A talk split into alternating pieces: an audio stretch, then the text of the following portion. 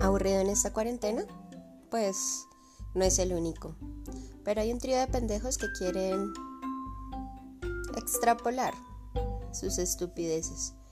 Eh, si usted quiere reírse un rato, o al menos criticar y decir hay gente muy idiota, pues vaya y escucha a estos tres idiotas en el podcast de Un montón de idiotas.